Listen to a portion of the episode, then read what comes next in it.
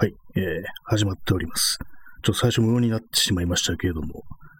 あの、パソコンの方で録音ボタンを押すのを忘れていてっていう感じでまたセッティングをして、録音ボタンをクリックしたところでございます。そして今から通知を、告知を、告知をね、したいと思います。今日23時というね、少し遅い時間から始めたんですけども、まあ、週末だということで、そんな感じでやっております。えー、っと。はい。はい、無事開始できました。はい。ちょっとあの、咳払いをします。そして椅子に、椅子に座り直しております。このね、ギシギシギシギシ音が言うんですけども、こういうのってあの本当のラジオの録音とかってどうしてるんですかね。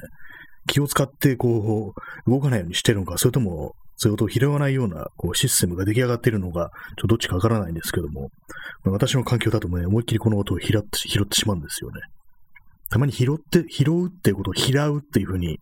こう言う人いますけれども、なんか私もたまに言っちゃう時あるんですよね。昔はそんなことなかったんですけども、その拾うっていうような表現をしてる人のラジオを聞いてたら、なんとなくその拾うっていう風にたまに言ってしまうようになって、なんかそれ映ったなっていうのありますね。割にそういうなんか癖みたいなものって結構人のが映りがちなところはあるなっていうふうに思うんですけども、結構ね、親しくしてるとなんとなくね、こう似てくるっていうようなのもあるんで、ひょっとしたらまあこの放送を毎日聞いていただいている皆様もなんていうか私のちょっと喋り方の癖みたいなものがひょっとしたらこう映ったりしてるのかななんて思うとちょっと胸が熱くなりますね。まあどういう癖があるのかっていうのは自分でもよくわからないんですけども、ね、滑舌が悪くなったりとかしたりしてっていうようなことをね、考えてしまいました。あと、合間合間にねっていうね、の挟むっていう、そういうような癖が、皆さんにもひょっとしたらついてくる、ついてしまってるのではないかなというふうに、そういうふうに思ったりします、します。します、しますって何2回言ったんだって感じですけども。ま、そんなわけで本日は、えー、多分これ21回ですかね。今日は6月の4日、時刻は23時2分ですね。今日23時から始めるという予告をしたにもかかわらず、かかわらず、まあ普通に始まったんですけども、まあそんな感じで普通に始めていきたいと思います。23時、23時からがなんかこう、一つの夜の壁を越えたなみたいなところあるんですよね。0時というよりは23時っていうのが結構重要なところで、でも思うんですけども、これは多分あの、テレビとかでやったらあの、映画があの、9時から23時っていう感じで、多分子供の頃とかテレビで映画を見て、で、まあ、9時から始まって23時まで見てる。で、まあ、終わりだってなって、まあ、じゃあ今日一日終わりだ、明日学校だな、みたいなね、そういうようなことを考えていったから、なんかこの23時という時間になんか、特別な意味合いを持たせてしまうのかな、なんていうふうに思ったりするんですけど、皆様、いかがでしょうか？やっぱりこう、なんとなく昔のね、自分のこう一日のタイムスケジュールってものが、そういうまあ、テレビで映画をやってるっていう時はね、その映画の終わりに合わせてこう自分の一日も終わるっていうような、そんな感じだったような気がします。まあそんなわけでね、始まりました。第多分21回なんですけども、えー、昨日なんかあの、このラジオトークのライブマラソンというのがあって、まあ、何回以上やると、こう、アマゾンギフトがもらえるっていうのがあるけど、なんかまだ来ないな、みたいなこと言ってたら、あの、さっきね、そのアプリを立ち上げたら見事来ておりました。本当なんだっていう感じで、ちょっとびっくりしましたね。マジだったっていう感じで、毎日こう、独り言、独り言じゃないですけども、これをやってるだけで、ね、アマゾンギフトが発生したなんていうことが起きたんですけども、ある意味これは、まあ、どうでもいいですね。まあ、そんな感じなんですよ。本当だったという話でした。まあ、そういうわけで、本日もやっていきたいと思います。今日どうしようかなと思ってるんですよね。この、まあ、30分延長チケットというものがあるんで、せっかくだからちょっと使ってみようかなというふうなふうに思うんですけども、まあ、それもコンディションに合わせてという感じで、あれなんですよね、最初1時間って結構長いなぁなんて思っててやってたんですけども、それが終わって30分になる、なってみると、こう、割に短いなっていう気がしてしまいますね。まあ一気に半分だから、それは短くなって当然なんですけども、結構あっという間に30分経ってしまうなっていうことが結構感じられて、まあ、わかんないですね。どっちが。まあでも、このね、30分延長チケットっていうのも別にこう、なかったらなかったで、一旦閉じてまたもう一回やればいいっていうね、そういう前ちょっと原始的というか、なんというか、そういうやり方もあるんでね、別にそこだわることもないんですけども、まあ、せっかくあるんだからちょっといつかの機会に使ってみようか。そしてそれは今日じゃないかなというふうに少し思ったりしてる次第でございます。はい、えー、そうなんですよね。今日、タイトルね、このみんなの武勇伝っていう風にね、なんか、雑な感じでつけましたけれども、なんでこんなのや、タイトルしたかというと、別に皆さんの武勇伝というものを募集してる、まあ募集はしてます。一応してます。ね、これ、普通の武勇伝じゃなくてもっと痛々しい、なんかこう、ね、あの時アホだったみたいな、そんなのがあったら、もしかして、もしあったらなんかちょっと教えてもらいたいなって思うんですけども、まあ、いわゆるこの武勇伝というか、生きりというものっていうのが、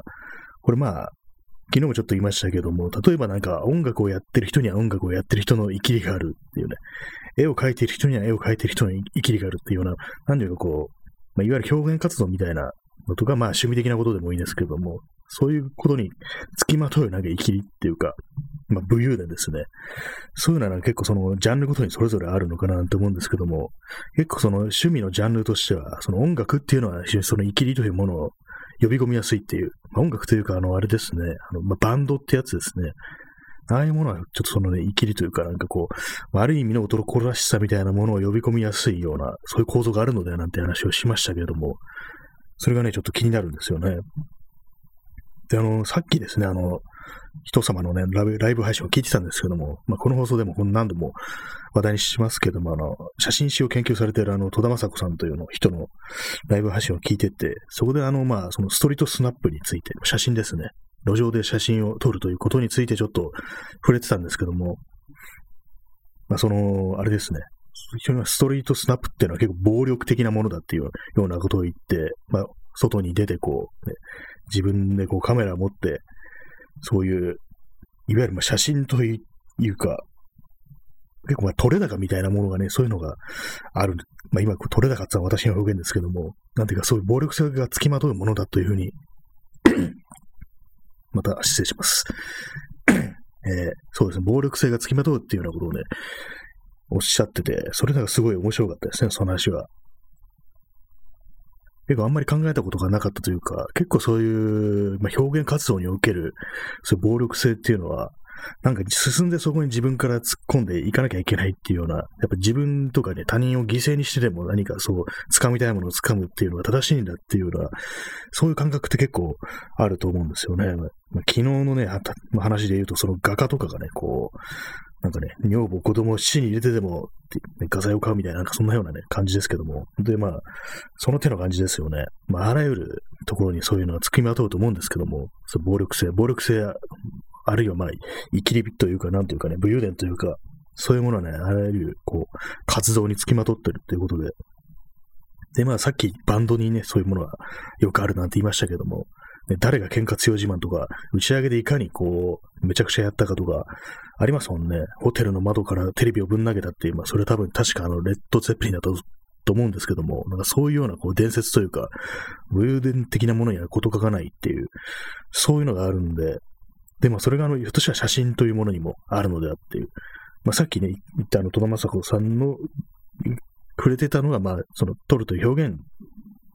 する、まあ、ストリートスナップにおける、まあ、暴力性ってことですけども、まあ、人を、ね、勝手に取ってこう、ね、発表するって感じですからね、まあ、暴力的ですよね、なんでもそう、勝手に取るって、まあ、許可は得ることもあるでしょうけども、まあ、そういうことなんですけども、まあ、そういうね、なんかこう、表現における、生きり武勇伝っていうものを、なんか聞きたいなと思うんですけども、その前にそのツイッターで見たのが、そのあ、それは写真家の、ね、方がつぶやいてたんですけども、その人の知り合いがこうそういうこと言ってたっていう話で、まあ、カメラを、新しくカメラを買って、でもデジタルカメラなんですけども、まあ、後ろに液晶ついてますよね。ま、俺は液晶なんかいらないんだって言って、買ってすぐにその液晶の部分をコンクリの角にぶちつ打ち付けてぶっ壊したっていう、そういうことを言ってて、かなりそれがなんか面白かったんですよね。まあその話してた人はその面白いっていうニュアンスではなかったと思いますけども、なんかわかる的なニュアンスだったのかもしれないですけども、私としてはなんかまさにこう、言い切りみたいなね、なんかそういうようなの感じで、絶対でも壊さない方がいいですからね。多分液晶を思いっきりの打ち付けたら多分他の部分も多分壊れると思うんですよね、カメラ。デジタルカメラ繊細だと思うんで、まあでも普通の機械式のやつもそうか。っていう思うんですけども、なんかそれが妙にね、印象に残ってて、で、それに他の写真家の方がなんかこう、突っ込んでたのを、突っ込んでたというか、なんか一言なんかね、それはなんかこう、生きりでしょ的なことをね、普通に突っ込んでたのがあって、なんかそれ面白かったんですよね。まあ、そんな感じのね、皆様のね、ちょっと、それやるか的なことをね、ちょっとね、聞きたいなと思うんですけども、まあ、別になければないで大丈夫ですって。そのまま進行しますので、私はそのね、写真、まあ写真撮るのが一応趣味ではあるんですけども、今のところそういうようなね、生きり的な行為はまだしてないのではないかなっていうことはあるんですけども、でも、道端にこう三脚とか立てて、こうね、もう通る人を意に介せず、なんか、やってるっていうのは、まあまあ暴力的なのかなというふうに思ったりはしますね。やっぱりこう、まあ、あんまりこうスナップというものはあんまりやらないんで、そういう直接的になんか人様の迷惑ということになるようなことはしないんですけども、今ちょっとしゃっくりが出ました。ね、そういう風なんですけれども、やっぱりこう、すごく近いところにいるっていう感じで、なんかそう、生きりを極めたら結構楽しいのかなっていうふうに思ったりしますね。そういうストリートスナップとかやって、お構いなしにこう、ゼロ距離でシャシャッと開けるみたいな、なんかそんなことがあったりしたら結構面白いかななんていうふうに思ったりします。今日何ヶ月か、2ヶ月ぐらい前ですけども、あの新宿の街をこう友人と歩いてたら、ちょっと前の方でこう、カメラを持ってる人と、あと、自転車に乗って今まさに漕ぎ出そうとしてるっていう人がいたんですね。で、そのカメラ持ってる方の人が、その自転車でまあ、漕ぎ出しましたっていう人のところに、結構かなり近づいて、本当にまあ、数十センチみたいなところに近づいて、バシャってね、撮ったんですよ。まあ、なんで気づいたかっていうと、ひょっとしたらあれあれかもしれないですね。まあ、フラッシュ焚いてたのかなって思うんですけども、そしたら、あの、まあ、自転車の人が気づいて、え、何？みたいな感じで、後ろ振り返って、結構不穏な空気が漂ったということがあったんですね。ちょうどあの、新宿ピカデリーのところですね。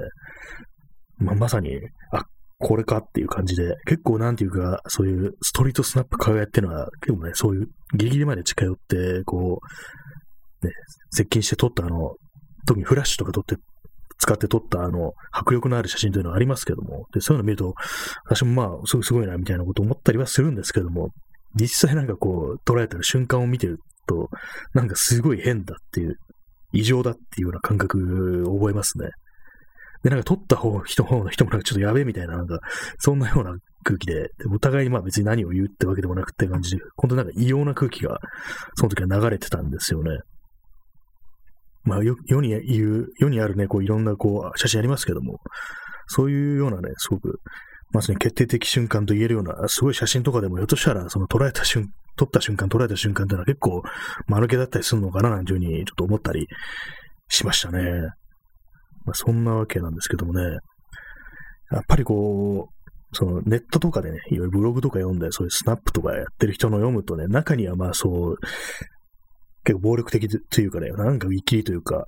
結構写撮影無罪みたいな、なんかそんな感じですよね。なんかそういうの結構あるなと思うんですよね。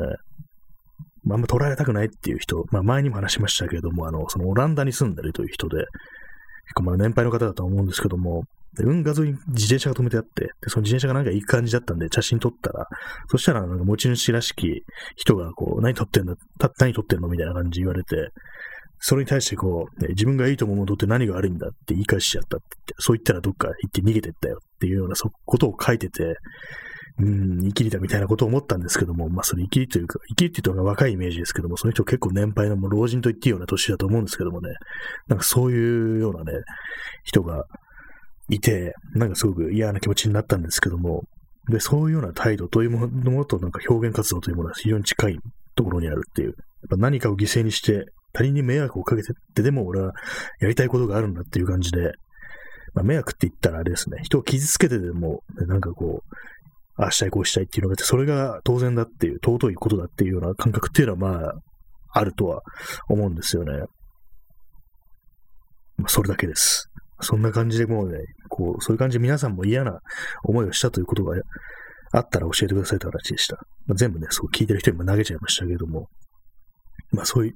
なんていうんですかね、その、生きりっていうとなんかすごくネットミームっぽくなってて、すごく軽いものというか、まあ痛々しくてみんなで馬鹿にできるものっていうような感じになっちゃってますけれども、もっとね、なんか自分のが感じではも自分に対してもそれが返ってくるようなね、ちょっと諸刃の剣みたいな感じのものなのかなって思うんですけども、やっぱりなんかこう、何かやろうっていうと、その他のことが目に入んなくなって、まあ、当然それがそうでしょっていうような感じのね、態度を、ね、なってしまうっていうのは結構あると思うんですけどもね。まあ、極端なこととかそういうのもありますよね、表現における。まあ、ギターと、あの、バンドで言うとあのギターでね、なんか、アンプ全部フルテンにするとか、まあ、やったことないですけども、よくなんかフルテンって言いますけども、あれなんか、やったらなんか偉いことになるますよね。多分あの、私なんかレンタルスタジオとしか、ね、行ったことないですけども、あれ全部天にしたら結構大変なことになるなと思うんですけどもね、どうなんでしょうか。よくフルテンなんて言ってね、もう全開だぜみたいな、ね、ことを、ね、ビンビンだぜみたいなね、ことを、ね、言いますけども、本当なんでしょうかね、あれ。あれはすごく大きな会場のことなんですかね。いわゆるまあ、本当にでっかい会場でやってるなんかロックバンド、スターみたいなことが言う表現、使う表現なのかなと思うんですけども。あと私がね、あの、その、結構熱心にそうギターとか練習してた時にあったね、ちょっときりというか変なこだわりですね。それはあの、なん、なんですか、あの、ギターの種類っていうのは、あの、ギターの音を弦の振動を拾うのにピックアップっていう部品があるんですけども、それがいろいろ種類があって、まあ、そのシングルコイルだとかハムベッカーとかいうのが、でまあ、大別して2種あるんですけども、ハムバッカーの方が結構音が太い、太いっていう感じで、で甘い感じの音が出るっていうようなやつなんですけども、で、まあ音圧があるっていうね、歪みやすいっていう、ね、でっかい音が出るっていうのがあって、それに対して、このシングルコイルのっていうのは、こう、キレが良くってね、こう、クリーンな音が得意っていうような、ざっくり言うとそういう感じなんですけども、私はなんかこう、シングルコイルこそが本当にね、なんかこう、いけてるみたいなね、なんかそういうようなね、変なあれがありましたね。変なことありましたね。まあ、実際には両方持ってたんですけども、まあ、メインで使ってるのがそのシングルだったから、シングル声のギターだったから、まあそのシングルの方が、ね、なんかすごいセンスがいいみたいな、そんなようなね、変なね、思い込みっていうか、ありましたね。思い込んではないんですけども、なんかもう一本出してくのめんどくさいから、そういうふうに思っとこうみたいな、そういうところが結構ありましたね。まあそういうような、なんていうか変なこだわりとか、生きりとか、結構総称してなんと言ったらいいんですかね。まあ、それがなんか、一つの言葉を与えられるものかどうなのかわからないですけども、まあ、皆さんのそういうね、変な、変なこだわりというのをね、聞いてみたいですね。米を土鍋で炊くとかもひょっとしたらそういうのに含まれるんでしょうか。なんかだんだん広がってきましたね、範囲が。それは別に聞いても何でもないだろうっていうね、好きなんだろうっていうね、感じですけども、結構まあ世の中無限にこう選択肢があると、そういうようななんか、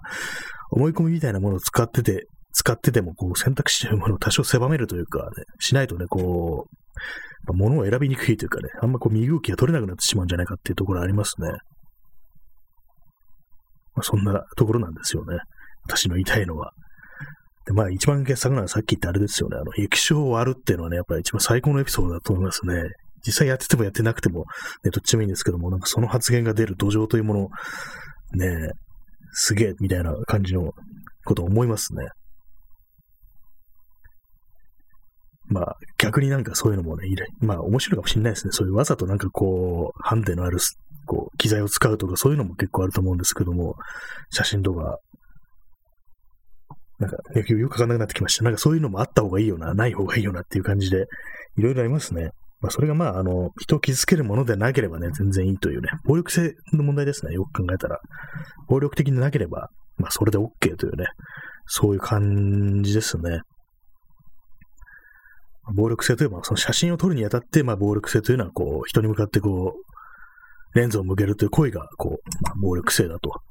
そういうふうに思いますね。あとは、まあ、入っちゃいけないところに入って撮るとか、そういうやつですね。私は結構その辺、割となんか、きっちりしてるというか、まあ、度胸がないっていう感じなんですけども、まあ、本当は入っちゃいけないところとかに入ってね、写真を撮るっていうたまに思うんですけども、ここじゃなくてなんかあそこまで入り込んで撮ったらいい写真撮れそうだなみたいなことは思うときあるんですけども、やっぱできないんですよね。で、まあそういうふうにまあできないっていう自分に対してなんかちょっとね、引け目を感じるっていうのは、そういうことは割とあったりするんで、まあそれは間違ったなんていうかね、こう、間違ったそういう男らしさみたいな、ね、そういうやつですよね。だからまあ結構まあ今までね、そう気づ意識しなくて気づかなかったんですけども、まあ、できないものはできないで別にまあいいのかななんていうふうに思ったりしました。で、まあそしてあの、機材とかですね、すぐね、ちゃんとした、まあ本当にまあ、本当は使える中での最高の機材を使って写真を撮るのが正しいんだみたいな、ちょっとね、そういうような感覚も少しあったのかなっていう、なんか安いものをね、こう使ってることに対する引け目っていうのも結構割にありましたね、考えてみれば。でもあの、昔の、こう、まあ、これもあの、さっきのね、あの、戸田雅子さんの配信のね、受け入れというか、まあ、そこでおっしゃってたことなんですけども、結構な60年代、70年代のこの若手のこう写真家たちがこう、なぜこう、白黒のフィルムでを使ってやってたのかって、もうその頃もうカラーあるのにって感じなんですけども、それはあの、やっぱりこう、白黒が一番簡単でこう、手に入りやすくって、手が出しやすい、安いっていう、そういうことでやってたっていうのがあるっていうのを言ってて、まあ、それを聞いてなんか、そういう理由でも別にいいんだなっていう選び方というものは、そんなことをね、ちょっと思ったんですよね。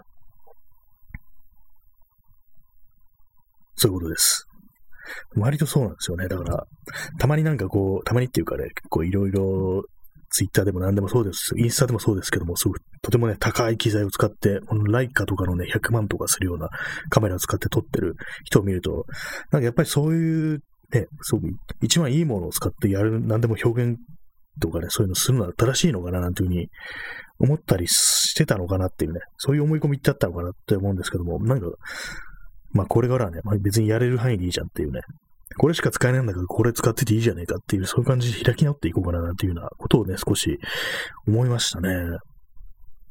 こうまあ、最終的なアウトプットの、なんていうかね、こう、湿度というのを求めるとあんまキリがないっていう感じもありますけれどもね、そういう特に写真なんかだと、本当になんか永遠に残るっていう、ね、アーカイブ性というか、なんていうんですかね、こう保存性というものを考えると、本当にまあ、なんていうか、それだったらね、一番こう、でっかいフィルム使って、なんか大昔の大判カメラみたいな写真館にあるような、ああいうやつを使って撮るのが、まあ、多分、耐久性というか、まあ、そして画質とかですね、まあそういうものとしてはまあ最高峰なのかなというふうに思うんですけども、でもそんなのね、手が出ないですからね。すごくなんかあのフィルムとかね、あのでっかい大判ってやつ、すごい確か高かったような気がするんですけど、1枚何円かかるんだろうっていうような感じで、で、まあそういうのもね、後世に残すってことを考えたら、ちゃんとプリントして、ちゃんとね、こう、写真集という形にしたりしてっていう感じも、やることが無限にあるなんていうふうにある、なるんですけども、で、そういうふうにできないからなんかこう、割になんかそういうところに引け目を感じてたっていうところがあったのかなというふうに思ってましたね、やっぱ。まあ、無理なものは無理という話でした。ね、そんな感じなんですけども、皆様いかがお過ごしでしょうか？いかがお過ごしでしょうかと言っておけば、なんとなくこう、格好がつくというかね、ラジオっぽくなるっていう感じなんですけども、今日あれですね、花の金曜日ですね、花金なんですけども、なんか花金っていうのは結構ね、人がいないっていう人がいないというのは街にいないっていうんじゃなくて、こう、インターネット上にもいないっていうことを思うんですよね。まあ、確かにね、この今日の放送のね、こう、視聴者数もなんかいつもいつもより若干少ないような気がしますね。3人という形でね、まあ3人いればね、まあ、大体のことはできますけども、私も入れて4人ですからね、もうその時点でバンドができますからね、その時点でも最最高なんですけどもね、この、こんだけの人数がいれば、なんか金曜日って結構人がいないっていうね、感じがあったりして、SNS もかそるなんていうね、イメージがあるんですけど、みんな何をしているんでしょうか？飲んでるんですかね、まあ、DJ 特命さん、3人いれば文字の知恵。まさにそれですよね。私今言おうとして、ね、そ直球だと思ってやめやめたんですけども、3人いれば文字の知恵っていうね、知恵が出てきますよね。一人では出てこない。3人いれば文字の知恵っていう、私はあの、ね、小学生の頃に、こう、なんかの本で知りました。その慣用句辞典みたいな漫画のね、漫画で知りましたね。三人いれば文字の知恵っていう感じでね、文字といえば、ね、高速反応炉でしたっけまあ、それはいいんですけども。まあ、そうなんですよね。三人。私も入れたら4人ですからね。俺はもう、ファブ4ですよね。ビートルズの。はい。何を言ってるんだって感じですけどもね。まあ、そういう、そうなんですよ。まあ、金曜の夜人が少ないという話でした。謎ですよね、なんか結構。洗濯してるとか、掃除してるとか、そういうやつ、家事ですかね。なんか割になんかこう、そんなにね、こう、普通の夜かなと思ってるんですけども、なんかこう、傾向的に自分のこう観測範囲で範囲ではこう、あんまり人がいないっていうような感覚があり、ありますね。まあみんな、ね、吸血鬼で、まあ実は定期的に血を吸いに行ってるなんていうね、そういうこともあるのかもしれないですけどもね。何の話をしてるんですかね。まあそういうところでした。まあ、今日はねイキリというね、イキリというか武勇伝というか、まあ暴力性ですよね。考えてみると、絵を描くにあたって、絵を描いてる人の暴力性ってものは何ですかね？やっぱこう自分のうまさをこう、ね、ひけらかす、ひけらかす、ひけらかすこと自体は別にまあ悪くないんですけども、なんか人それを使ってこう人にマウンティングするっていうことですかね、絵の、絵絵界では。ねな、今ちょっと、くしゃ、くしゃみが出そうになりました。はい、大丈夫です。くしゃみが出そうになった時は、こう、鼻のね、鼻の、なんていうんですかね、こう、小鼻の脇をこうぐっと押さえるっていうようなことをやります。まあ、押さえる必要があるのかって話ですけどもね。はい。えー、何の話をしてたんでしたっけ、まあ、そうですね。あの、絵を絵を描くにあたっての、こう、そういう暴力性というものは何なのかっていうあれですけどもね。やっぱり一番音楽があれですよね。音楽が一番出てきやすいですよね。まあ音楽といってもその音楽的なことでこうマウンティングするのではなく、なんかこう、直接的な暴力性みたいな感じですけども、ラップだと、なんか普通にこう暴力とか出てきそうな感じがしますね。なんか前にあの、聞いた話では、そのラップバトルで、で、終わった後には、お前後で殴るからなって言ったりっていうのがあって、それ言っちゃおしめよみたいなことを思ったっていう話を私の友人がしてたのを思い出すんですけども、割にあることなんですかね。まあ、究極的にはそのね、こう、拳がこう、物を言うみたいな感じなんですけども、まあ、それも海外で言うとね、本当に殺すなんていうこともあったりするのかもしれないですね。私はまあ、ラップのことはね、全然知らないのでね、あんまりこう、詳しく言えないんですけども、結構ね、確かにラップバトルという形式で 殴るぞって言ってたらもう終わりですからね。完全にもう前提というものをね、突き崩してるという感じなんですけどもね。まあ、ラップ、音楽、バンド、ね、絵、写真、演劇ですかね、あと、役者とか、ああいう中で、あれも、あの界隈も、界隈って知らないですけども、あれもありますよね、結構。えー、白水さん、えー、イキリコピーライターはコピーライター志望の人にどうしたらなれますかと聞かれたとき、コピーライターなんて仕事をお勧めしませんと言って気持ちよくなります。これ、ああ、なんか、なんか見たことあるような気がしますね、この光景。ああ、イキリコピーライターは、あるんですね。やっぱその世界あるんですね。コピーライターなんて仕事はお勧めしません。これなんか定期的になんかネット上で見てるような気がしますね、これ。コピーありますね。これなんかコピーライターに限らずなんかこれいろいろあるような気がしますよね。お勧めしませんと。プログラマーとかもいるような気がしますね。プログラマーあれですかね。どっちかって言ったら、両方、両方なんかこう、あるっていう感じですかね。進める、普通に進めてくる人っていういるし、まあ、慣れっこないなんていう人もいるしっていう両方なんですけども、コピーライター、いきりコピーライターという言葉を聞いて、なんとなくその糸井重里の顔が浮かんでしまったんですけども、あれは何なんですかね。あんまその黒い、いきりコピーライターとしてのね、感覚あんまわからないんですけども、その糸井重里の仕事のことがよくわからないっていうね、鼻の穴がでかいということしかわからないですね。ちょっとあの30分延長しますね。ちょっと使ってみます、これ。はい。配信が30分延長されました。はい、えー、そうですね。糸井重里の話。糸井重里は、あの、なんか、こう、ね、若、若い者をね、こう、飲みに連れてって、で、最終的にカードで払って先に帰るっていうようなことをよく昔やってて、だと言ってましたね。先に帰るってとこは粋だったらしいですね。まあ、それはそれでまあいいことなんですけども、まあ、最昨今というかもう完全にこう、なんか終わっちゃった人っていう、なんか悪いことしかしてない人っていうイメージがありますね。これ本人が聞いてたらどう思うでしょうかっていう感じなんですけども、まあ、多分コピーライターとしての仕事は多分いろいろ見てるんでしょうね。なんか、昔の CM だとかそういうのたくすごくたくさんあると思うんですけども、私がこう今思い出したのがなんか、美味しい生活っていうやつで、それも思い出したっていうか、こう、この1年ぐらいになんか、なんかでその話題あったなみたいな感じで、あ、これ糸井重里なんだみたいな感じで初めて知ったっていうようなところでしたね。結構昔の CM、80年代の CM とかすごくたくさんあったりしたのかななんていうふうに思ったりするんですけどもね。あと、徳川埋蔵金しかのことしかわからないです。イキリポッドキャスターはどうですかねここ私もポッドキャストやってみたいんですよ。僕もポッドキャストやってみたいんですよって言われて、君の声じゃ無理だねみたいなそういうこと言うって感じですかね。なんかよくわからないですね。これこんなん誰でもできるからっていうね。ただマイクっていうかね、スマートフォンだけでできますからね。別に何も特殊じゃないし、なんか、ね、この感じでなんかすごく生きる人っていうのがあんまこう想像つかないですけども、やっぱあれですかね、喋ることが面白くないとダメだよみたいな、そういう感じかなっていうふうなことを思い出しました。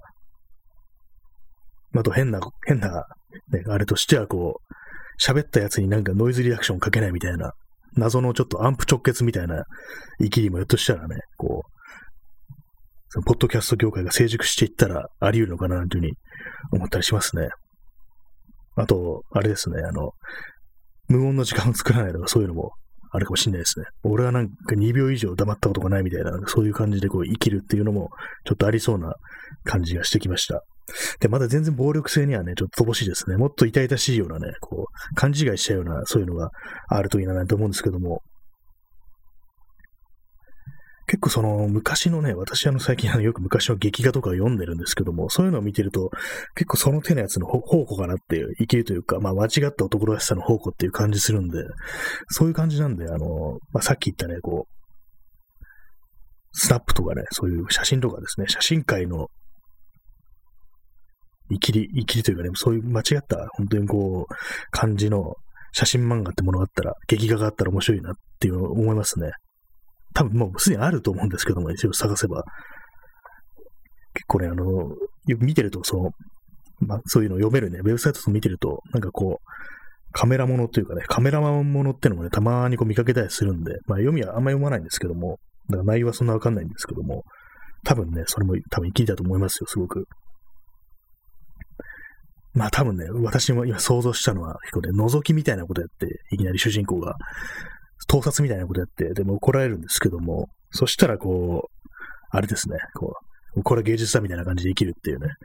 その非常にありそうな展開というか、多分もうすでにあると思います、そういうのは。えー、DJ 特命さん、えー、糸井重里の顔真似と、ケビン・ベーコンの顔真似は一緒。な、なんかこう、確かに若干同じですね。若干同じってなんだって感じですけども、ケビン・ベーコン、鼻のあたりですかね。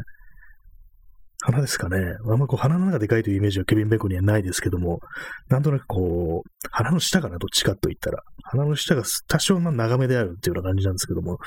ね。ケビン・ベーコンね、ケビン・ベーコンといえばあの、ベーコンブラザーズと言ってのが、ケビン・ベーコンとお兄さんがこうバンドをやってユニットを組んでるというのがあるんですけども、結構良かったですね。なんかその YouTube でたまたまヒットしてね、聞いたんですけども、ケビン・ベーコン歌うまいなって思いましたね、普通に。なんかカバーであの、なんかスタイルカウンシルのカバーとかね、やってたんですよ。あそしてジャムかもしれないです。あの、アバブ・ザ・クラウズのカバーをしてて、お、いいなっていうふうに思いました。はい、えー、糸井重里の情報でした。違いますね。ケビン・ベーコンですね。ケビン・ベーコン情報ですね。ケビン・ベーコン、ケビン・ベーコン最近どうしてるんですかねあんまりこう見ないような気がしますけども、自分の中で一番印象深いケビン・ベーコンというと、なんですかね。パッとに今思い出したのはなんか昔のクイックシルバーシルバーっていうね、あのメッセンジャーの映画を思い出しましたね。まあ、それはあの自分が自転車乗るからね、そういうふうに今、ふと思い出したわけなんですけども、他にも多分いっぱいありますよね。透明人間だとか、何ですかね。結構あるはずなのになぜか思い出せないっていうのは不思議な感じですけども、ケミン・ベコンは出まくってますからね。ああれですあの、トレマースですね。有名なものとしては。トレマースと、あとは、あとコップカーですね。まあ、全部羅列していく機会っていうね、上げていく機会って感じですけど、まあ最近見た映画ではそのコップカーが、ケビン・ベーコン出てきました。よくあのなんか、人の人間関係を追っていくと、多分まあアメリカとかハリウッドのね、俳優とかの人間関係を追っていくと6人目にケビン・ベーコンが現れるなんていう話をね、そういうなんか都市伝説というか、まあ、ミームというか、なんていうんですかね、そういうのありましたけども、私の人間関係をね、6番人目までね、行ったらなんかケビン・ベンコ出てきたりしないかな、なんていうふうに思ったりします。一番近いところにいる有名人っていうね、感じで、誰が出てくるかなんていう話をね、こう、したら面白いかもしれないですね。まあ、いてもちょっとできないですね。それ本人に迷惑がかかるみたいな感じになっちゃいますけども、ちょ皆さんのそういうのあったら教えてください。差し支えなければね。実は私有名人で、親があのね、秋人ですみたいな、そんな人がいたらね、教えてもらいたいんですけどもね。はい。そんな感じで、えー、時刻はただいま23時34分ですね。はい。30分延長してみました、今日。な今、すいません。今、一瞬なんかね、こう、ふっと意識が遠のいたような感じで、若干ね、その熱が抜けたような気がします。そうですね、その、あれですね。ちょっとあの、一瞬ミュートしますね。はい、えー、なんかこう、立て続けに喋ってると一瞬酸欠になるような感じがありますね。多分部屋を閉め切ってるから、この部屋がこう、二酸化炭素を充満してるのかななんていうふうに思ったりするんですけども、あんまりね、その、空気が悪いと意識もね、遠くなってくるなんていうことがありますね。はい、またミュートしました。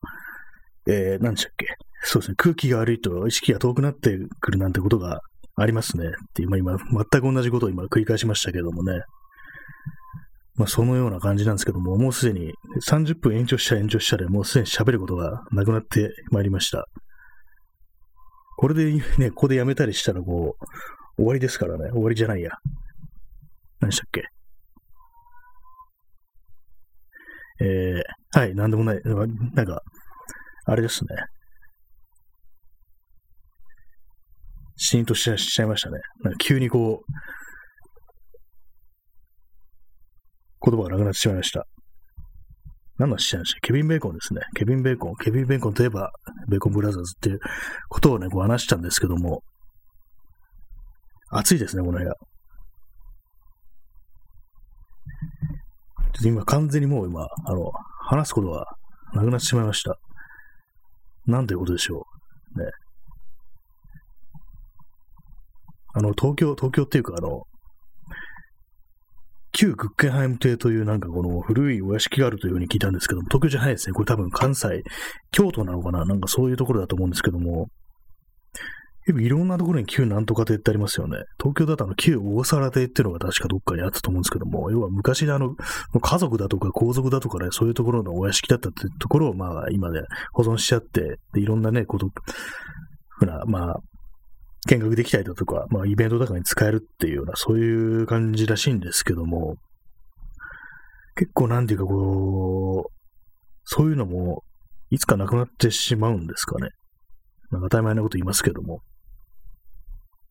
結構その古い建物っていうのがどれだけこう持たせられるものなのかなっていうことはね、結構その東京オリンピック決まってから少し思うような感じがあって、っていうのもなんかこう、昨今がいろいろな古いね、こう建物があれなんですよね、なくなってってるっていうか、まあ壊しちゃうんだみたいなそういうのが結構あったりして、老朽化とかそういうので、まあ永遠ではないというね、ちゃんとなんかこう、昔のお寺とかそういうものがあ今でもあるのを見ると、結構残そうと思えばずっと残せるのかなみたいな思うんですけども、割と近代の建築っていうのはこう、無理なのかなっていうふうに思いましたね。木造じゃなくて、お寺みたいなああいうやつじゃなくて、普通にこう、なんていうんですかね、もう少し手のかかってるような感じの建物、近代的な技術を駆使してる方がなんかこう逆に残すのが難しいっていうことなのかなっていうね、そういうことです。時折考えるんですけど、実際どうなんですかね。最近で言うと、あの、九段会館っていうところが取り壊しましたね。あの、まあ、それはあのね、天井が崩落したりして、あの、311の時に、ね、死者が出るなんていうね、結構大きな事故もあったんで、それは仕方ないのかなと思うんですけども、結構割になんかこうありますよね、そういうの。で、あと、まあ、思うのが、思うっていうか、まあ、これ、これもツイッターで見たね、話なんですけども、あの、結構その、有名な、著名な建築家のすごいね、凝った建物を、まあ、コンクリーチっぱなしでなんかすごく、その開口部が広く取ってあって、で、一面ガラス張りみたいな、なんかそういうような、まあ、特徴を持つ建物が、その使いづらさから全然こうテナントが入んなくって、みんな出てちゃって、まあ、特にあの、ね、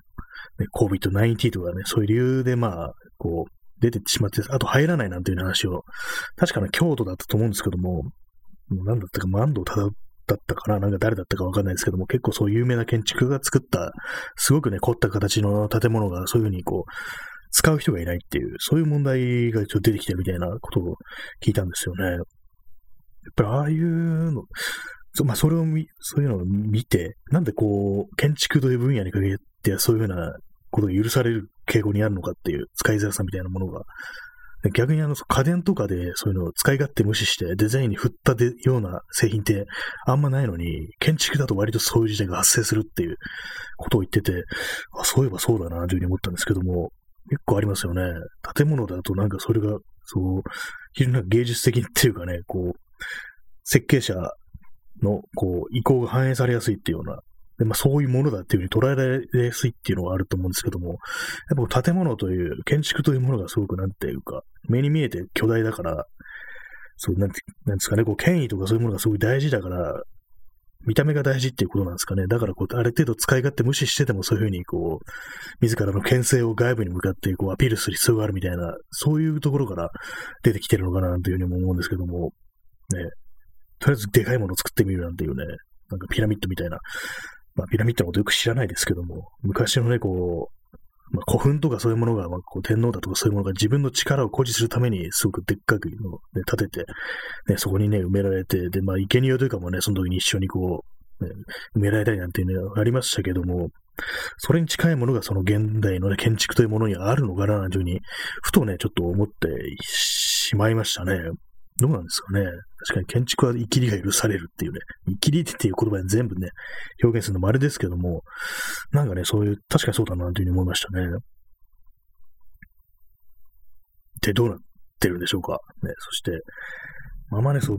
詳しくないんですけども、建築とか全然知らないんですけども、たまになんかこう古い建物を見てみたいな、みたいな気持ちで、東京に残ってる現代建築みたいな、そんなようなね、ことで検索してみたりするんですけども、まあ有名どころはなんかこう、割になんかもう見てしまったみたいな感じですね。またしゃっくり、しゃっくりが出ました。ね、しゃっくりというかね、ゲップというかね、なんていうか、何 か打ってね、空気が上がってくるっていうやつですね。まあ、空気が疲れてきてるなっていうところで、ね、お送りしておりますけども、まあそうなんですよね。古い建物って結構なんか全部見ちゃったなっていうような感じなんですけども、割になんかこう、小ぶりな、なんていうんですかね、そう、区とかで保存されてるような建築というのは非常に結構面白いようなのがあって、まあこのね、ポッドキャストもだいぶ前に、まあ去年ですけども話しましたけども、あの新宿区の中村常のアトリエっていうのね、があるんですけども、それもまあ本当にアトリエって言われるだけなんで、まあ見ようと思ったらすぐ終わっちゃうようなやつなんですけども、結構良かったですね。前行ったんですけども、まあ、アトリエっていうものは大体まあ切った向きに立ってて、で最高窓があると。その光線の感じを、絵を描くのに一番いい光線の感じを取り入れるために北向きに立てて、で、その窓から光が入ってくるっていう、まあベストな形で立てられるんですけども、絵を描くのに。そういうのがね、こう、残されてて、割にああいう感じでこう、古い建物に触れるっていう。結構ね、巨大な建築っていうのはまあ、まあありますかね。お寺とかそういうものはね、割にこう、ね、見れるものであるんですけども、そのアタルエというものは、こう、個人間、個人のね、レベルのものっていうのはあんまりこう見れる機会がないかなと思うんで、そういうね、小さめのものがね、割にこう、狙って見てみるのはいいんじゃないかなというふうに思ったりします。私のおすすめのは、その、新宿の下落合かなにあるね、こう、中村常のアトリエが結構いいと思います。まあ、寺の話しましたけど、寺も全然わからないですね。実際になんか見てると、どのくらいから立ってるのかなってことはわからないですよね。どうなんですかね？五国寺とかどうなんですかね？どこからが五国寺なんだっていうね、そのもありますけども、まあ、靖国神社とかもありますけどもね、あのでっかい門とか鳥居がいつからあるのかなんてことは全然知らないですからね。調べようと思ったこともないですけどね、あの、まあ、靖国神社自体はね、ちょっとね、あれなんでね、そんなあんまり知りたくもないって感じですけども、他のね、お寺とかね、そういうのは別に全然把握してないなっていう感じですね。イキリ坊さんはやっぱりあれですかね、坊さん志望の人にどうしたらなれますかって聞かれたら、坊さんなんて進めないっていう、そういうことを言うんですかね。イキリ坊さんって何だって感じですけども、生きってる坊さんは大体まああれですよね。キャバクラとか行って、こう、偉そうにしてたりするんですかね。すごい高そうな車乗ってっていう。完全にまず織田武道のイメージじゃないかっていうような感じですけども。まあ、織田武道って言いましたけど、織田武道がキャバクラに行ってるというね、ソースは特にないですね。単なるイメージですね。まあ多分言ってると思いますけどもね。まあ、そんなね、感じのことをね、考えがちな、今日、この頃なんですけども、まあ、坊さんのことは考えないですけども、まあ、古い建物がいつまで残るか問題ですよね。でっかい建物は、そしてなぜ生きりが許されるのかというところなんですけども、でも昨今はでかい建物はあんまりこう生きられなくなってきましたね。生きられないって言うんですけども、あんまりこう、好き放題って感じじゃなくなってきたかもしれないですね。まあ、新国立競技場、あれは何ですかね、生きに入るのか、ね、上が開口してあるけども、ね、夏はすごく暑い。キリトとも何、何、違うようななんかちょっとまがまがしい何かっていう感じですね。なんか失敗の塊みたいな、なんかそういうような感じですけどもね。一体どうなってしまうんでしょうかっていうね。なんか結構あの、そう国立競技場の前のプラン、あの、ザハ、ザハ・ハディドという人でしたっけ？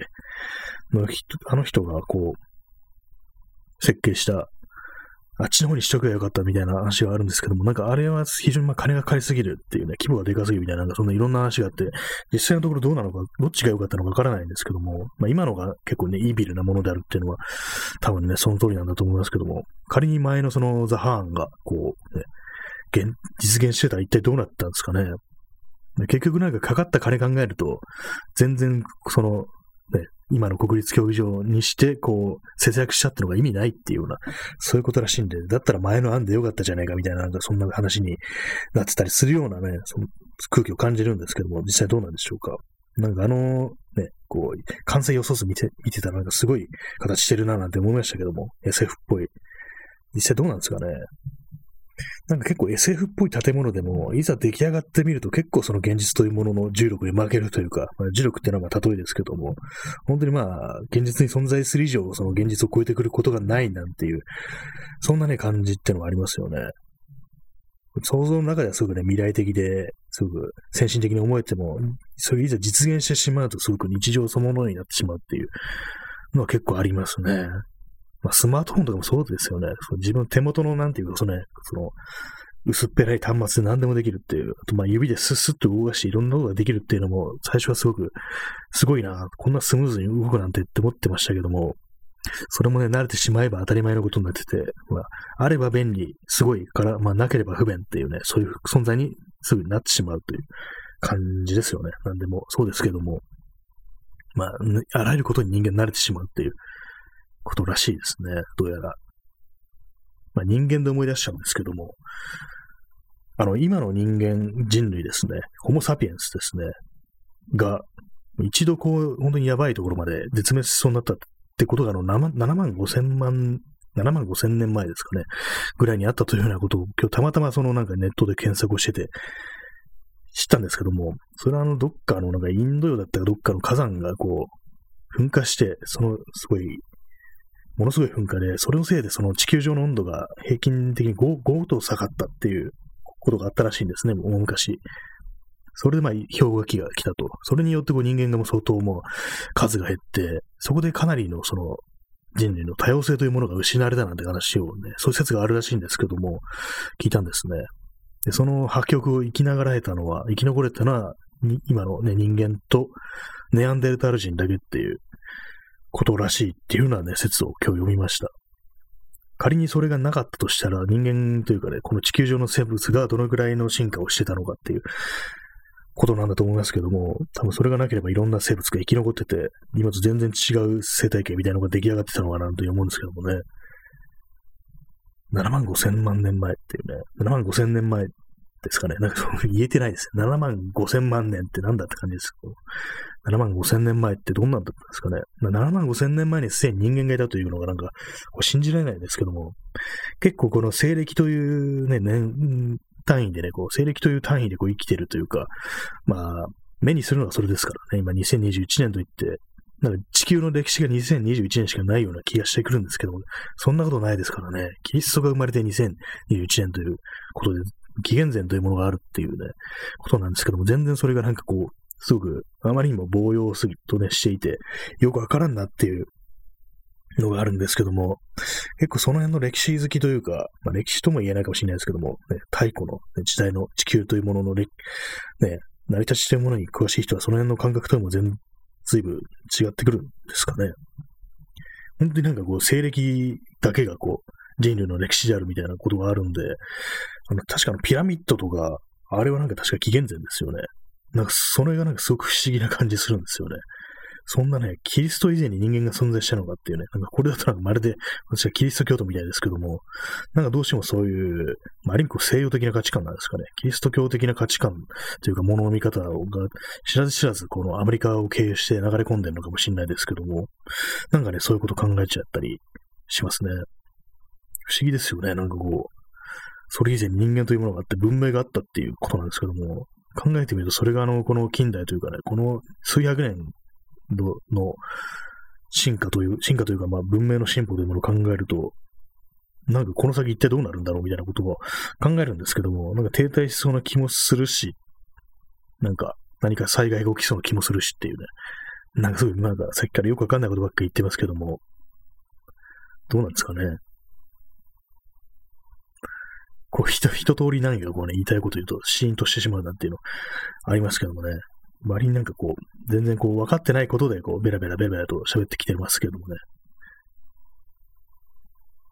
いきり、いきりポッドキャスターですね。これこそが、知りもしないことでなんか無理やりこう、ね、尺を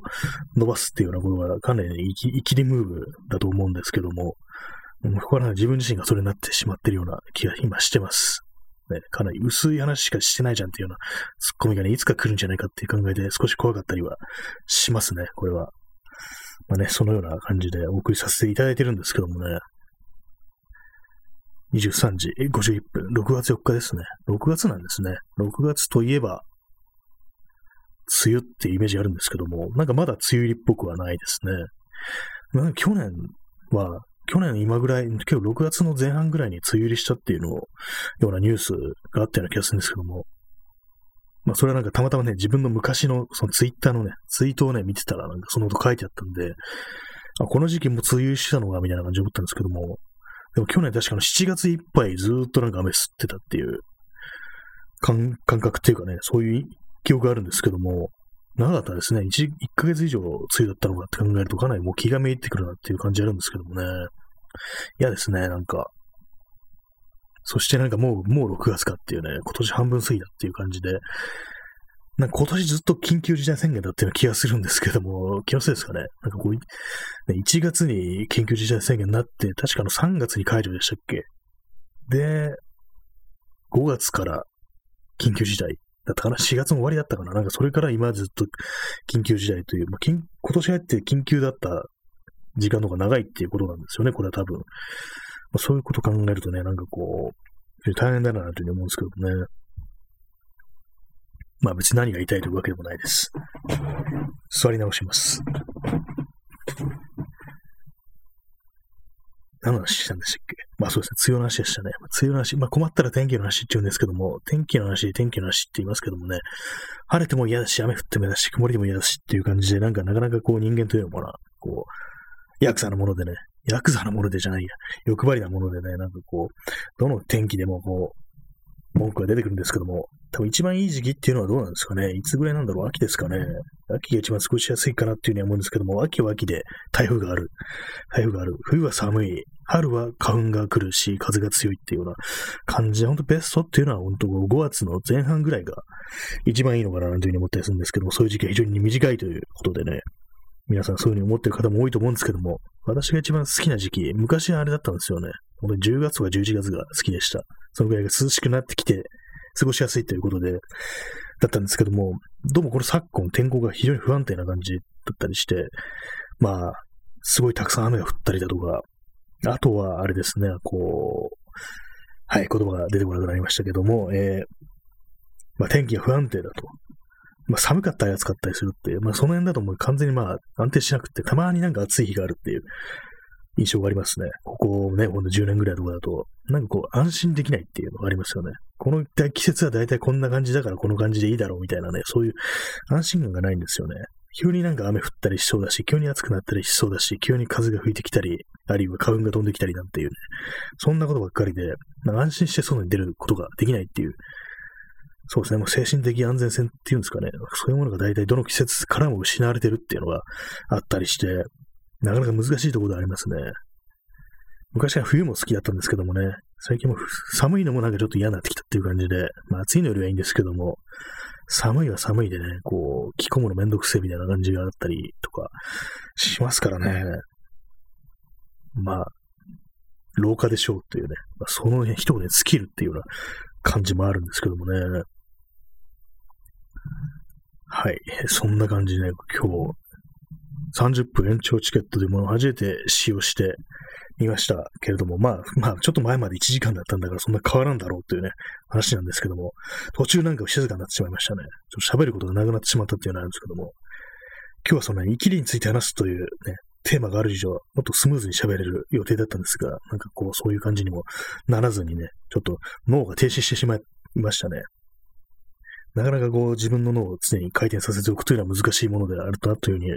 思いました。でもやっぱりこう、掃除でなんかこう、訓練というか、毎日毎日、一定のね、こう、喋る時間というのを設けた方がスムーズになるなと思うんですけども、これもね、なんか不思議なんですけども、この生配信、ライブ配信をする前に、ポッドキャストとかの録音してると、まあそっちじゃね、結構そのウォーミングアップになるのか、こっちの生配信の方も、ライブ配信、ライブ放送、全然こう一定してないですね、表現の仕方が。そっちの方もね、なんかすごく安定するような気がしますね。言葉が出てきやすくなるっていうか、そういう感じがあるんで、まあ、本来だったらね、もうお前、この放送始める前に、ポッドキャストをね、録音するなんてことやった方がいいのかもしれないですけども、お前どんだけ一日どんだけ一人で喋る気だっていうね、話は気はしますね。たまにこう、将棋に戻るんですよね。自分が何をやってるのかっていうことを結構ね、思ったりすることがあるんですよね。一体ね、これどれだけの人間がこれを求めているのかっていう、まあ求めていただいてるのはね、ちょっとわかるんですけども、なんかこう、自分のような素人がそんなね、こう、なんかやってるのかな異常なんじゃないかっていうふうに思うんですけども、まあ異常は異常ですね。異常なんですけども、なんか非常にたまになんか恥ずかしくなる時がありますね。ふっとなんか正気に戻ってしまうようなところがあったりして、何をね、そんなね、DJ 気分なんだっていうね、そういうようなことを自分に突っ込んでしまう時があるんですけども、まあ、別にっていいよなっていうね、感じのことも思ったりしますね。まあ、開き直りですね。まあ、そういうような感じでお送りしてきました。多分第20回というね、この夜で部屋で朝を待つラジオトーク版のね、こう、ライブ配信なんですけども、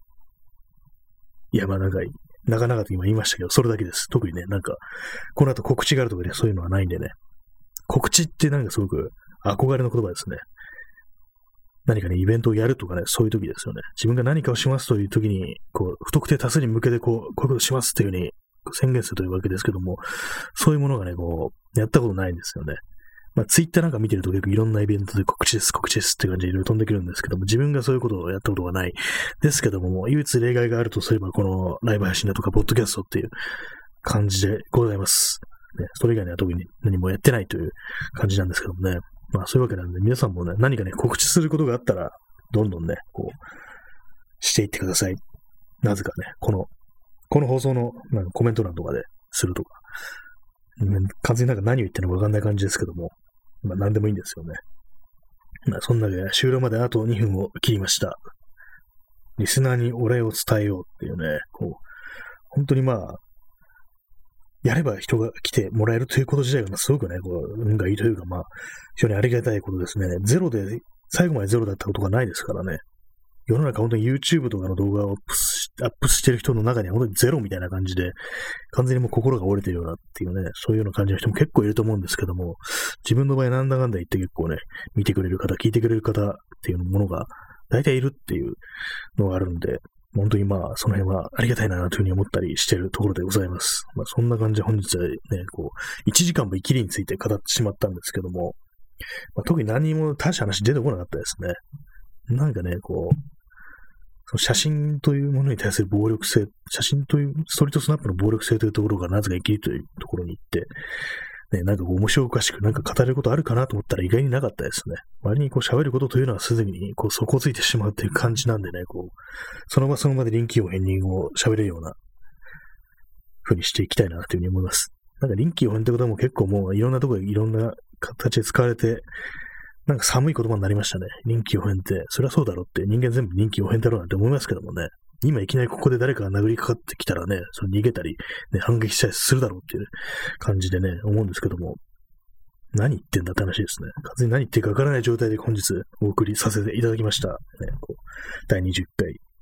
一体どうなってしまうのかって感じなんですけども、明日もおそらくやると思います。まあ30分ですね。こう延長チケットを使ったんで、30分の放送ということにこれからはなります。まあ、そんなわけなんで、まあそろそろこの辺りで終わりたいと思います。えー、男一匹失礼いたしました。そんな感じでご清聴ありがとうございました。それでは、さようなら。